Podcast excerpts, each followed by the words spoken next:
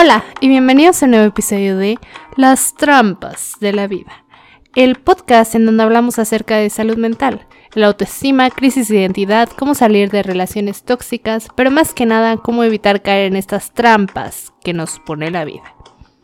Yo soy Caro Torres y en el episodio de hoy vamos a hablar acerca de qué significa perdonar, perdonarte a ti mismo.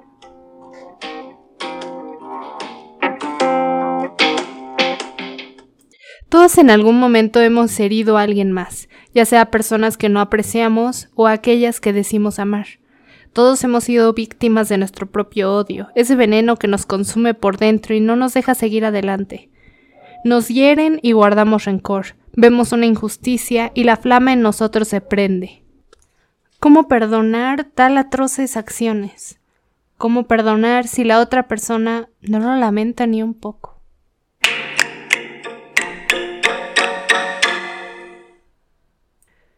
Para mí el perdón es permitirte a ti mismo ser libre otra vez, liberarte del odio que lo único que hace es envenenarte a ti mismo. Odiar a alguien es como gritarle a una pared, en especial si la otra persona no le importa ni lo lamenta, el único que sufre eres tú. Tú mereces estar en paz. Perdonar no significa hablar con o relacionarte con la persona que te hirió necesariamente. No se trata del otro, no es tu deber hacerlo sentir mejor por lo que hizo sino se trata de ti. Es una forma de acabar con tu propio sufrimiento, de poder seguir adelante.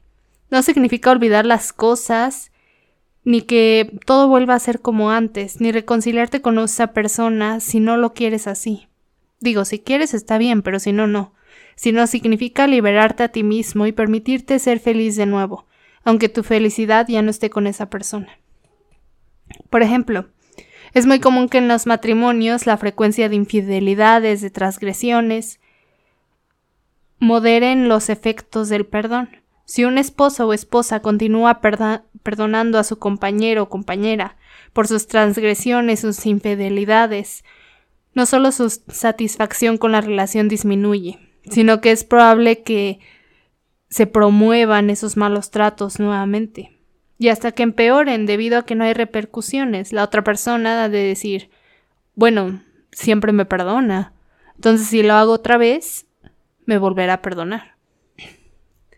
En especialmente las madres de familia creen que es su responsabilidad perdonarle todo al esposo por el bien de los hijos. En esta sociedad machista que vivimos, no se pueden divorciar por el que dirán o por proteger a los hijos. Pero eso solo las esclaviza. Aparte de que la mayoría de las veces los hijos están mucho mejor con padres separados que viéndolos juntos constantemente peleando y odiándose el uno al otro. De hecho, los psicólogos Gordon y Baucon señalaron en 2003 que el perdón no significa tener sentimientos positivos hacia la otra persona, que puede ser más bien un acto egoísta, que se hace hacia uno mismo, con el fin de disminuir las emociones negativas. Bien dice Buda, Aferrarse a la ira es como aferrarse a una brasa candente con la intención de tirarla al otro. Pero tú eres el que se quema. Si bien tú decides perdonar a tu agresor, esto no exime de pedir justicia y reclamar aquello que no creemos justo, siempre y cuando no sea en busca de venganza, sino en busca de justicia. Existen tres posturas que la gente toma respecto al perdón. La primera posición dice que el perdón es esencial para curar nuestras heridas emocionales. Ante esta postura se le atribuyen valores de compasión y de humildad. La segunda postura tiene una visión un poco diferente a la primera.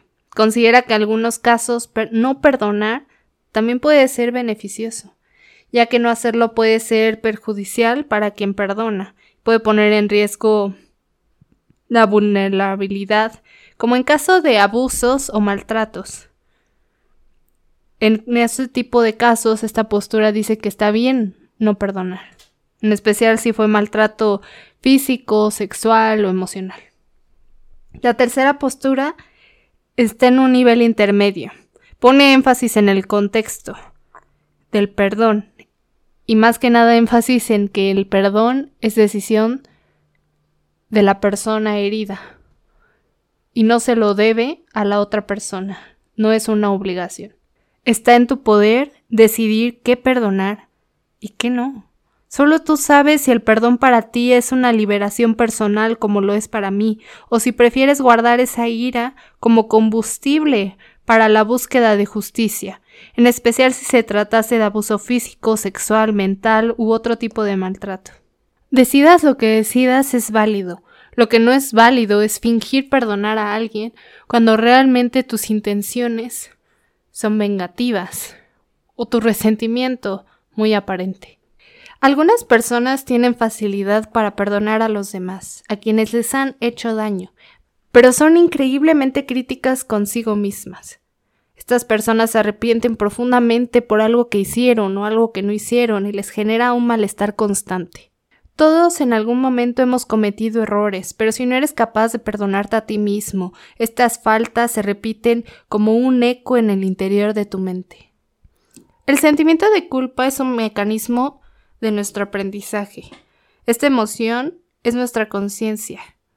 Nos da nuestra brújula moral. Establece límites sobre nuestras motivaciones y las conductas que creemos apropiadas y las que no. Si no tuvieras culpa, serías un psicópata.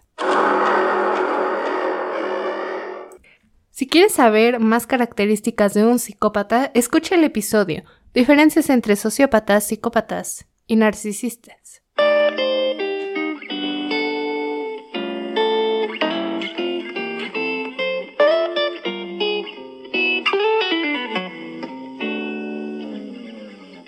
Pero tampoco nos vayamos a ese extremo. Sentir culpa con todo también es malo. Es un comportamiento patológico. Es un síntoma de un problema, frustraciones, una urgente intervención psicológica. Te sientes culpable por cosas que ya forman parte del pasado. Dejas que te atormente una y otra vez entrando en un bucle infinito. Es un círculo vicioso que no te permite vivir plenamente. Los errores pasados te tienen secuestrado.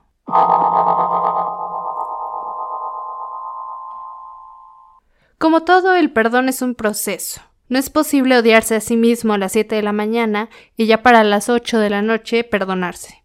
Esto toma tiempo. Entonces ahí te van las fases del autoperdón.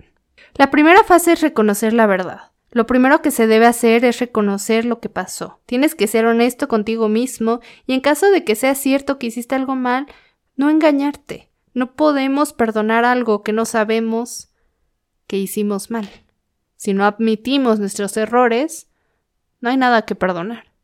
La segunda etapa del perdón es contactar a nuestras emociones. Tienes que ver qué es lo que desencadenó esta acción. Lo más común es que te arrepientas de algo que hiciste cuando estabas en un estado emocional inestable, algo que no hubieras hecho en un día normal en donde tus emociones hayan estado balanceadas, en tu estado normal. La siguiente fase es permitirte ser imperfecto. La aceptación de nuestra imperfección es la clave. La autocrítica debe dejar paso a la compasión hacia nosotros mismos. No tenemos una máquina del tiempo para volver y hacer todo de nuevo. O bueno, al menos no que sepamos. Entonces, como no podemos volver en el tiempo, es importante perdonarnos a nosotros mismos y seguir adelante, en lugar de aferrarnos a lo que no fue y lo que nunca será.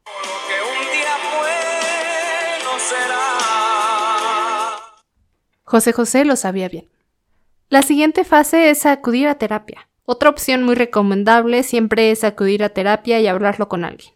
Un profesional abordará aquello porque no puedes perdonar desde una perspectiva más neutral e imparcial.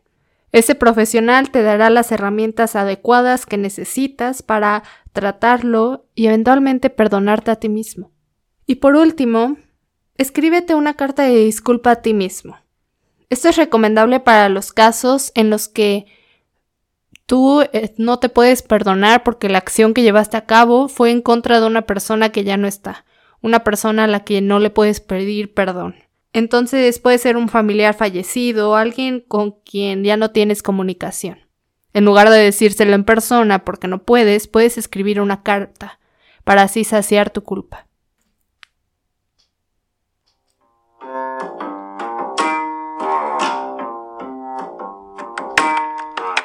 Gracias por escuchar este podcast, Las trampas de la vida.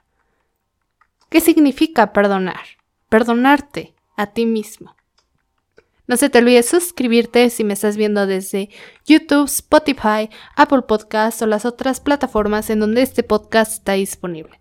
Sígueme en mi Instagram, y soy arroba las trampas, guion bajo de, guion bajo la, guion bajo vida, en donde subo contenido más detallado de los podcasts y me puedes hacer una sugerencia de qué tema quieres que hable en un próximo episodio.